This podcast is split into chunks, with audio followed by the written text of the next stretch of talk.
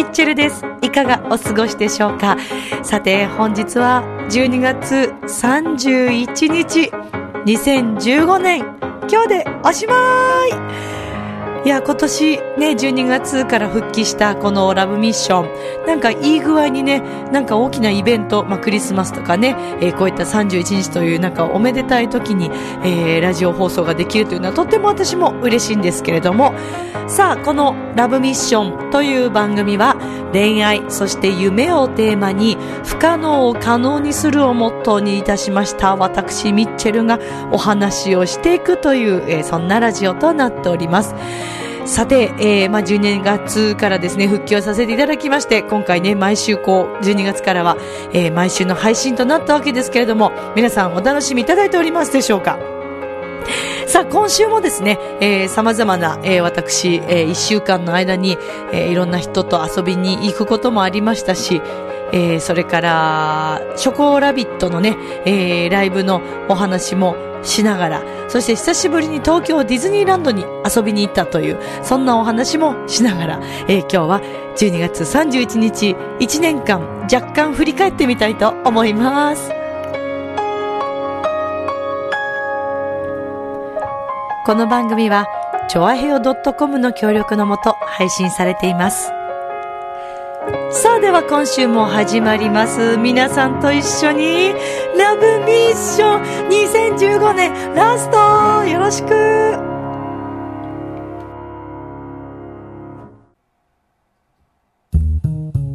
ねえ、楽しんでる？もしかして諦めたりしてない？チョアヘオ .com を聞いているそこのあなた、ミッチェルと一緒にラブミッション。改めまして皆様こんばんは、ミッチェルです。12月31日、2015年、終わります。27年という年が終わります。さて皆さん1年間どうでしたでしょうかね？まあ今年はね、なんかこう私の周りの、えー、皆さんの話を聞いていると、どうやらいろんなこう決断の年だったというお話を聞いたり、えー、それこそね、こう自分の環境がね、ガラッと変わるような、えー、方がいらっしゃったりとか、えー、まあそんな状、あの、状態でですね、えー、もう本当に来年いい形で迎えようとしている、えー、仲間が、はい、えー、たくさんいるわけなんですけれども、まあ、きっと、ね、ラブミッションを聞いてくれている、あの、ミッチェルを応援してくださっている皆さんもきっといい状態で今日終えることができるのではないかなと、そんな風に勝手に思ってるんですけど。まあ、あの、今年はですね、ラブミッションを、まあ、3ヶ月間、えー、お休みさせていただくというような、えー、まあそういったことにもなってしまいましたけれども、まあ結果的には、えー、この毎週配信というふうに、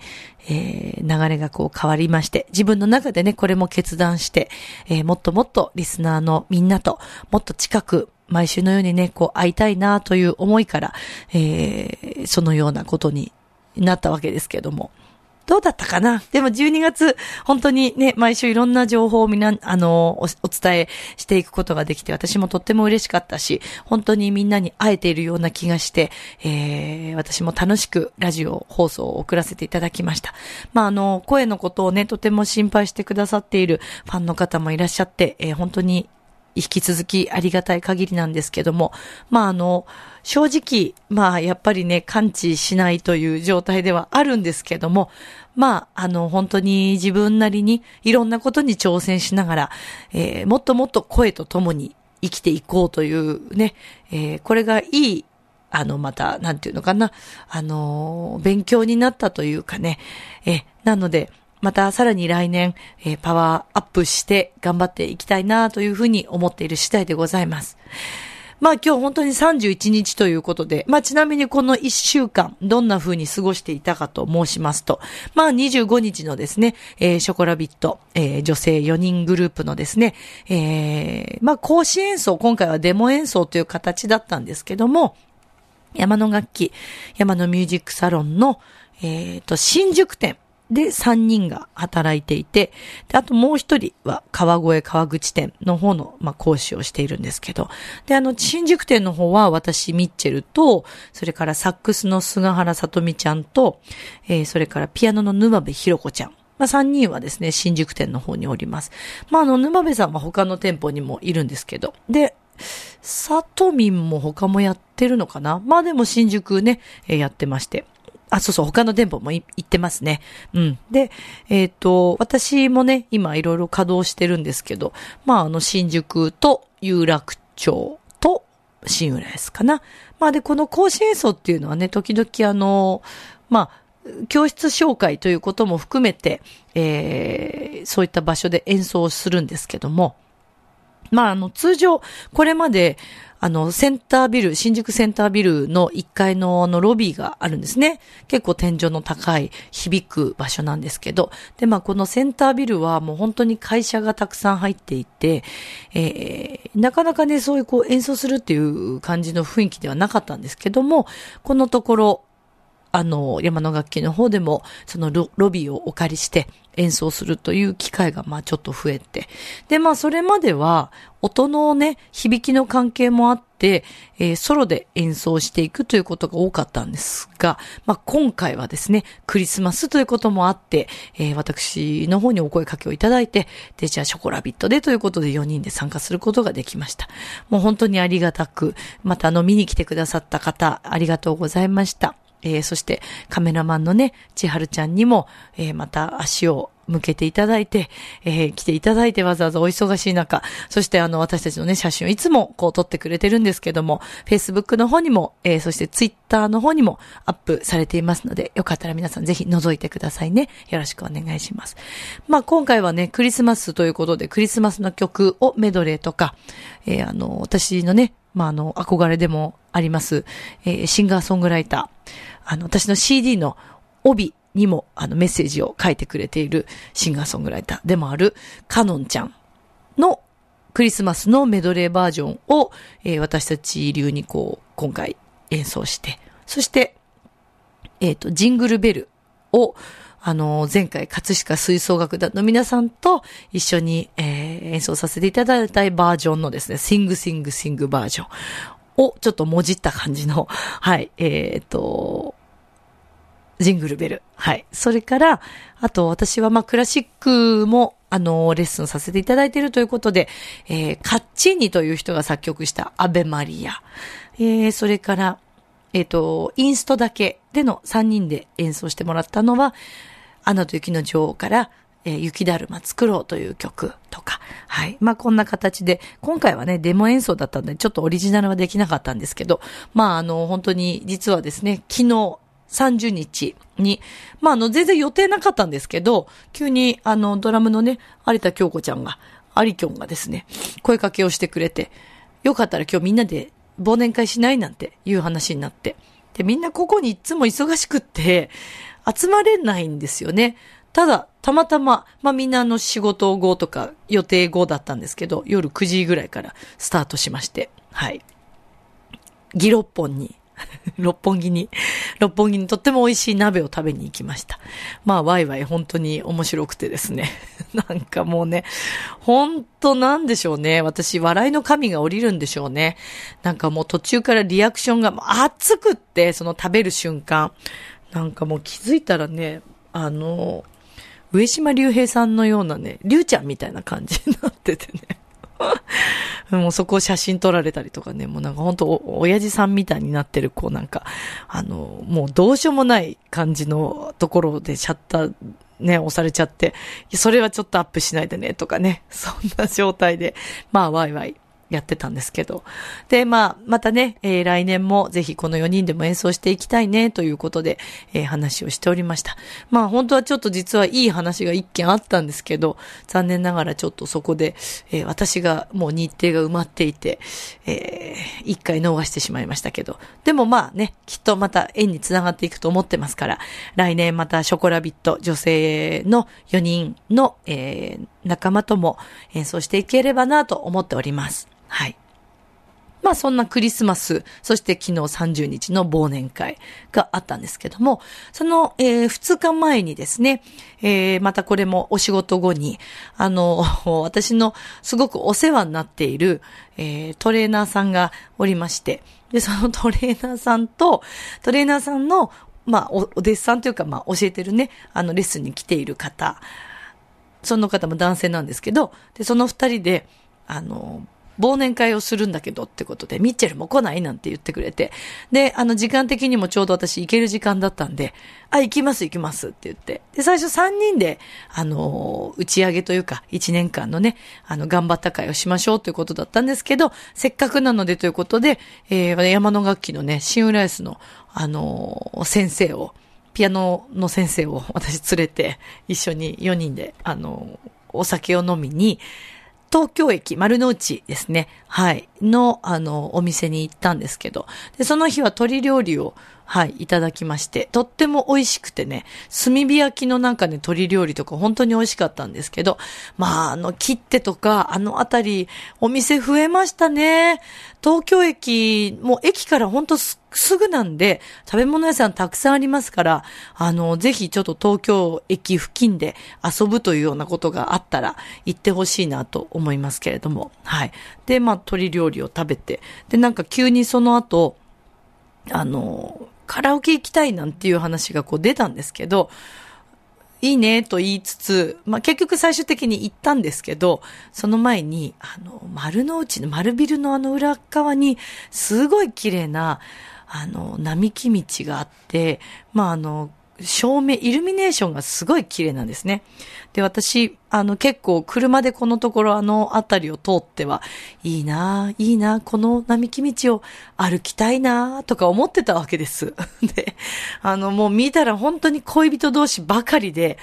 わあ、いい雰囲気だなと思いながら、いいな、いいなと思ってたんですけど、で、えー、そんな話をしておりましたら、あの、まあ、トレーナーの先生、あ、もうすごい年上の先生なんですけど、先生が、じゃあもうミッチェルの夢を今日叶えに行きましょうなんて言ってくれて、で、4人で、あの、恋人のように並木道を歩きましてね、いやー、楽しかったですね。すいません。もうね、あの、隣にいる人どうこうじゃなくて、って言ったらお二人に申し訳ないんですけど、向こうもそう思ってたかもしれないからね。そういうことじゃなくてね、あの並木道をね、こう、ダブルデートしてるような雰囲気になるっていうのが、私の夢、理想だったんですよね。そうなんですよ。なので、あのー、ね、え、機会があったらぜひ一緒にあの、道へと並木道を歩いてください。よろしくお願いします。もう大興奮で、いや、もうなんかね、うわーもう、楽しい30代って思いました。いや、いいですよ。あのね、本当に、まあ、彼氏じゃないからね。あの、そこもどうなのかとみんな思うかもしれませんけど、でもね、機会があったらみんなやってみて。あのいいですよ。意外と。なんかそういう、ね、空気も楽しんでしまえという、はい。私はもういつでもどこでも楽しんでしまえというのがありますから、え、まあ本当にあの楽しく、自分の夢がまた一つそこで叶ったわけですけどね。並木道を男女で歩くというのがね、叶ったんですけどね。そうそう、楽しかったですね。で、えっ、ー、と、その一緒に、あの、飲み会に誘った、あの、ピアノの先生が、急にね、その日、行く途中その向かう途中、一緒に行ったんですけど、向かう途中で、あの、ミッチェル、ディズニーランド、好きみたいな。それはもう好きに決まってるんですけど、実はあの、チケットをもらったんだけど、一緒に行ってくれないみたいなこと言われて、え、行く行く行くってなって、急遽、急遽ですよ、おととい。それも本当はちょっとね、家のことをいろいろやりたいなとか思って、その日は開けていたんですけども、まあなかなかない機会だなと思って、それで、えー、彼女に連れられてですね、え、もうありがたく、はい、チケットをいただいて、で、二人でディズニーランドに行ってきました。まあ、あの、私ディズニーランドは、まあ、ディズニーシーもそうなんですけど、何度も言ってるように、アルバイト経験もね、たくさんそこでさせてもらって、自分の基盤はディズニーにあると言ってももう過言ではない。で、あの、えっ、ー、と、今もね、お仕事をさせてもらってますし、私にとってはもう本当に近い、えー、大切な場所なんですけど、でも、お仕事をしていると意外と行かないものなんですよね、ディズニーって。で、住んでる時も、前浜に住んでる時も、意外と行かないもんなんですよね。近いからいつでも行けるだろうという感覚になっちゃうのかな。だから結構久しぶりだったんですけど、で、いつも、まあ、例えば家族と行くときは、うちあの、おばあちゃんもいるんで、えー、ちょっとこう、ジェットコースター系みたいなものにも乗れないんですね。あと、こう、怖いものとかもあんまり好きじゃないから、ホンテッドマンションもなんか暗くて嫌だって言って、えー、そんな感じで行けないから、もう友達とだとね、思いっきりいろいろ楽しめるなと思って、いつもと違うコースを行ったんですけど、まあ、その日はですね、11時過ぎぐらいに二人で合流して、えー、そこからこう遊びに行きまして、で、まあまあ入って、まず最初に、えー、っと、そうそうそう、あの、ワンマンズドリームという、これ、ショーベース2000っていう、あの、ショーをやってるところがあるんですね。1日5回ぐらいだったかな。で、えー、そこに、のショーは最近、あの、抽選になってるんですね。で、その抽選と、夜20時50分から行われる Once Upon a Time だったかな。あの、シンデレラ城前というかシンデレラ城とこうコラボしてね、行われる素晴らしいショーがあるんですけども、で、それを見るために、あの、そちらも鑑賞権があるので、ええー、まあね、取れるか取れないかはもう運次第なんですけど、で、行ったんですけどね、残念ながらね、外れたんですよね、二つとも。あらあらと思ったんですけど、まあ逆に、あのー、それもそれで、えー、本当に一日結構楽しめて、まず最初、ゴーカート、車の運転ができるやつね、あれに乗ったんですね。で、それに乗ったんだけどね、まずね、私の前にいた、あの、家族の、えっ、ー、と、お兄ちゃんと弟くんがいたんです。まだ多分、いくつかな ?3 歳、5歳とかそのぐらいですかね。で、可愛くて、で、その子を見ててね、なんかもう、何かになりきってるんですよね。何かになりきって、お父さんに突進したりとか、えー、それからね、なんか、なんだかよくわかんないけども、顔とかも本気なんですね。で、そこで、えー、彼から一つ学んだこと。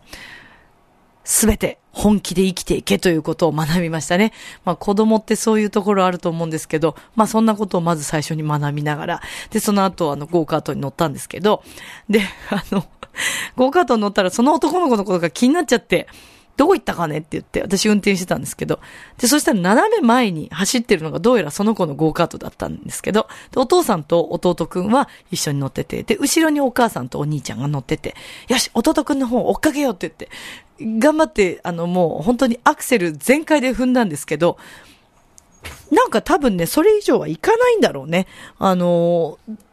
多分スピードの感覚が決まってるというか、前の、斜めの前の人ともぶつからないようになってるみたいで、で、あの、結局、弟くんを捕まえることはできず、見ることはできず、で、なんか気づいたらもうゴーカートをね、その子を追ってるだけの、はい、瞬間になってしまいました。まあそんなことで。で、その後、なんだっけな。あ、そうそう、スターツアーズ行きましたよ。もう、ね、もう私、大好きなんでね、スターウォーズが。スターウォーズ好きとしてはね、やっぱり新しくなったスターツは絶対行っとこうと思って行ったんですけど。で、前情報で、あの、ポップコーンのカップ、あの、バスケットがね、R2D2 が売ってるっていう情報があったわけですよ。いや、これ絶対買おうと思ってたんですけど、売ってなくて、なんでだろうと思って、ま、後々帰ってきてから調べたら、完売しちゃったみたいですね。完売というか生産が追いつかなかったみたいで。で、また改めて、あの、販売するみたいです。だから、これを買いにまた行きたいなと思うぐらい、すっごい可愛いんですよ。そう、R2D2 ね。そう、まあ、そこでスターツワーズ行きました。で、その後は、なんだっけな。えっ、ー、と、その後、ご飯を食べつつ、えー、ショーを見て、で、えー、ホーンテッドマンションに並び、えー、それからビッグサンダーマウンテンに乗り、遠目にエレクトリカルパレードをちょっとチラッと見て、えー、そしてもう一回、ビッグサンダーもう一回乗る前に、ジャングルクルーズに、夜のジャングルクルーズ初体験をし、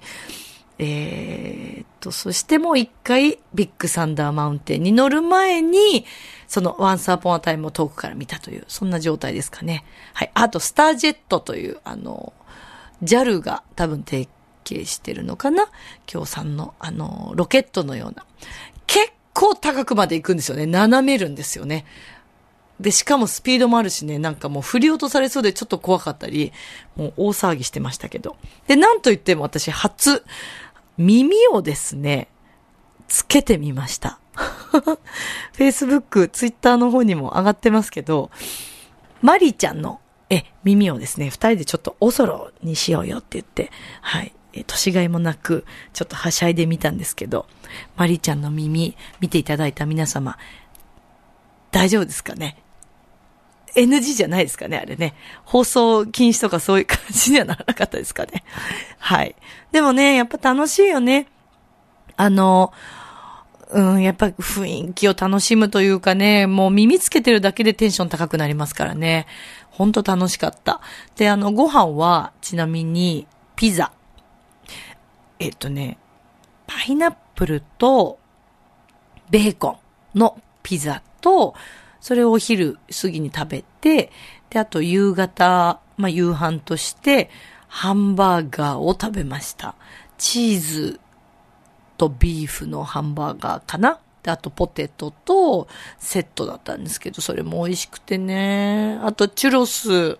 チュロスはね、シナモンのチュロスを食べてみました。すごく美味しかったです。まだまだいっぱい食べたかったんだけど、不思議だよね。ディズニーって行くとなんかいろんなものが食べたくなるのね。あ、あとね、ウエスタンリバー鉄道というね、これあの汽車なんですけど、これにも乗ったんですけど、ウエスタンリバー鉄道はね、あの、私あれ乗るとね、なんか手振りたくなっちゃうんですね。全然知らない人にね。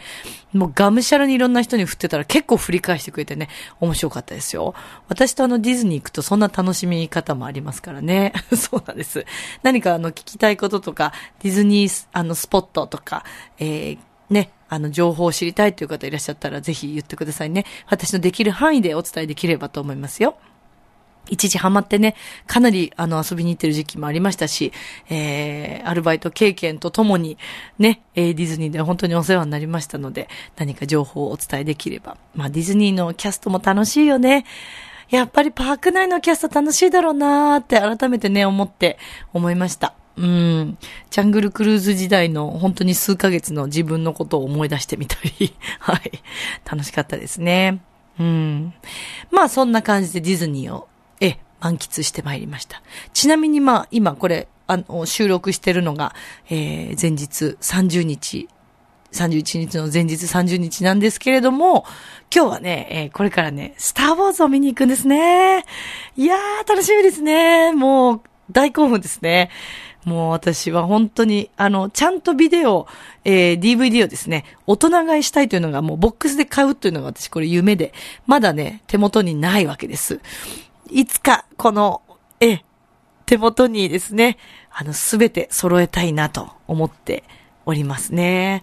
いや、スターウォーズ楽しいよね。あと、あの、ハリソン・フォードがね、出ていらっしゃる、出演されている、今回も出ているということで、もう本当にワクワク楽しみなんですけども。まあ、これもね、また見てきたらお話ししたいなと思っております。まあ、そんな一週間を送ってまいりました。さあ、じゃあ今日はですね、あ今日はというかね、今日もですね、あの、ありがたく、あの、お便りをいただいておりますので、えー、ここでちょっと読ませていただきたいと思います。では、お便りのコーナーです。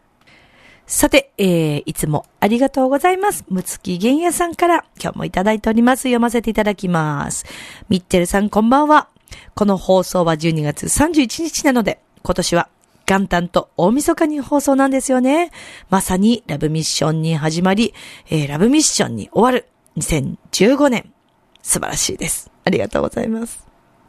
そっか、今年は元旦から始まってたんでしたかね。まあ、それはそれはありがたいことですね。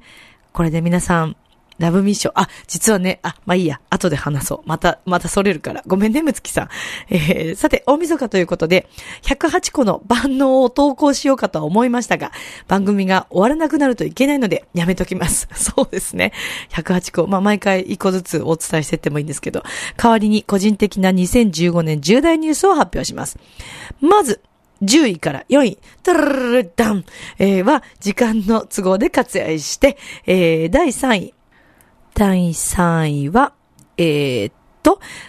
献血30回を達成したこと。ねえ、すごいですよ。献血30回ってね、結構ですよ。私もう全然いけてないですからね。予定よりかなり遅くなってしまいましたが、なんとか無事30回達成できて本当に良かったです。ただ、その後定期的に海外出張に行くことになって33回でストップ中ですが、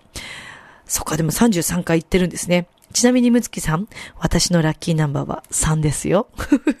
33回でストップ中というね。はい。そして第2位、お前浜でミッチェルさんとお会いしたこと。今年の春でしたね。一緒に食事をさせていただきました。あっという間に時間が過ぎてしまいましたが、本当に楽しいひとときでした。来年はライブにもお邪魔したいと思います。ありがとうございます。そう、この日はね、えー、奥様、元奥様、とね、一緒に遊びに東京にね、来てくださって、えー、そして一緒にお会いしたんですけども、ね、ご飯を前浜の方で食べました。楽しかったですね。ありがとうございます。そして第1位、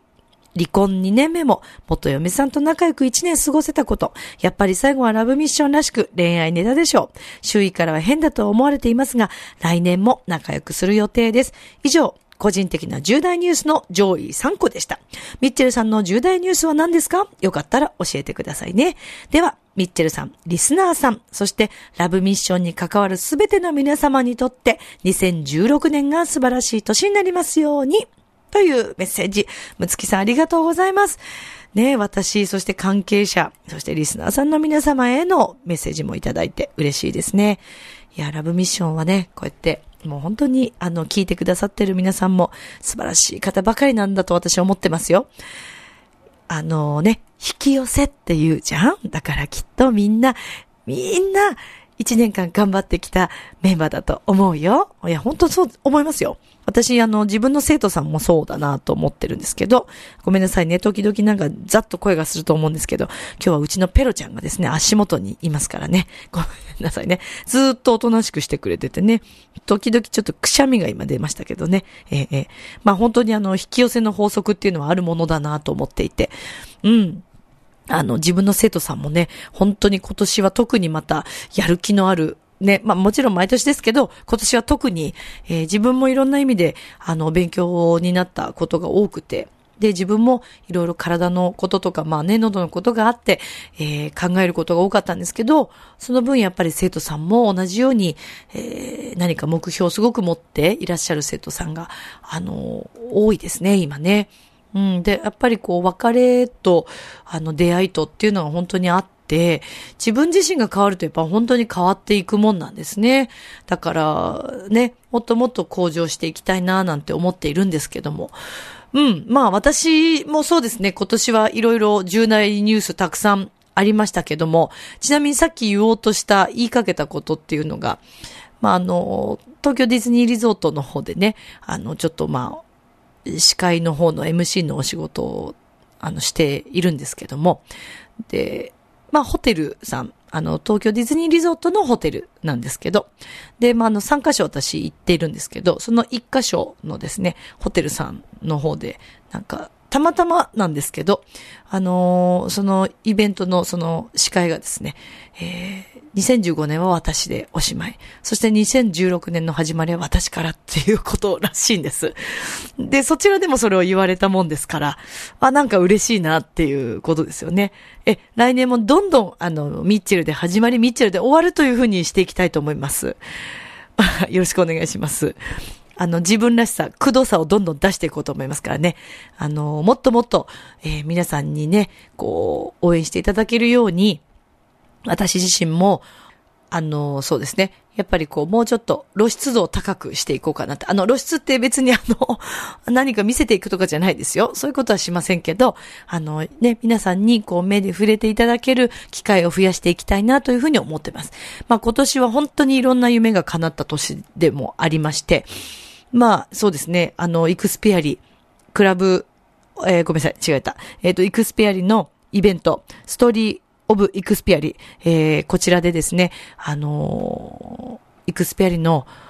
え、センターにあります舞台。で、あの、歌えたという。まあ、これは私本当に昔からの夢だったので、これを叶えることができたという。まあ、これ本当に浦安市の皆さん、そして関わってくださった皆様の本当おかげです。ありがとうございます。それから、うん、やっぱり葛飾吹奏楽団の皆様とのコンサート。えー、これによって、ミッチェロニーがですね、あの、人目に触れるね、えー、機会ができたということ、そして卵らをみんなで、ミチェロの卵らをみんなで踊ることができたということ、それからクリスマスのイベント、えー、浦安のね、コンサートの方が完売になったという、えー、これもとっても嬉しかったことですし、そして、えー、私が憧れていた、もうずっと自分のバイブル、人生のバイブルなのではないかと思うぐらい憧れていた、えー、和田博美さんという作家さんであり、えー、経営者さん。この方のですね、この方に、えー、鬼塚正さんというね、えー、作家さん、先生を通して、え出会うことができたというか、まだちょっと、まだお会いできてないんですけど、まあでもね、連絡を取れるようになったというのは私はとっても嬉しくてですね、来年は本当にあの和田さんとお会いできるように、あの、頑張りたいなと思っています。もう本当にね、ありがたいありがたい一年でしたね。他にもまだまだ多分私忘れてることとかあると思うんですけど、まあ、そうですね。来年ももっともっと活動を活発にしていきたいななんて思ってます。なので、あの、ライブとかもね、一人ライブも来年はちょっとやっていきたいなと思ってますから、えー、どうぞ皆さん、これからも応援してください。よろしくお願いします。とかなんとか言いながら、また30分超えてしまいましたけども、今日のラブミッション、そして今年のラブミッション、いかがでしたでしょうか？あの、来年もですね、えー、さらにパワーアップして、ラブミッションをお届けしていきたいと思います。そしてあの、久しぶりにというか、以前流していたラジオ物語、これちょっと来年ね、あの、改めて、あの、もう一回放送したいなと思いました。この間自分で聞いてて、やばい、面白いからもって思ってしまって、ちょっと一回だけだともったいないなと思ったんで、またちょっと放送しようと思います。よろしくお願いします。聞いてない、ね、聞いたことのない方は、楽しみにしててください。ミッチェルの寒い小芝居がありますからね。よろしくお願いいたします。皆様からのお便りもお待ちしております。では、みんな良い年をね、来年も愛に溢れる一年にしましょう。では、今宵も良い夢を、明日も楽しい一日を。じゃあね良いお年を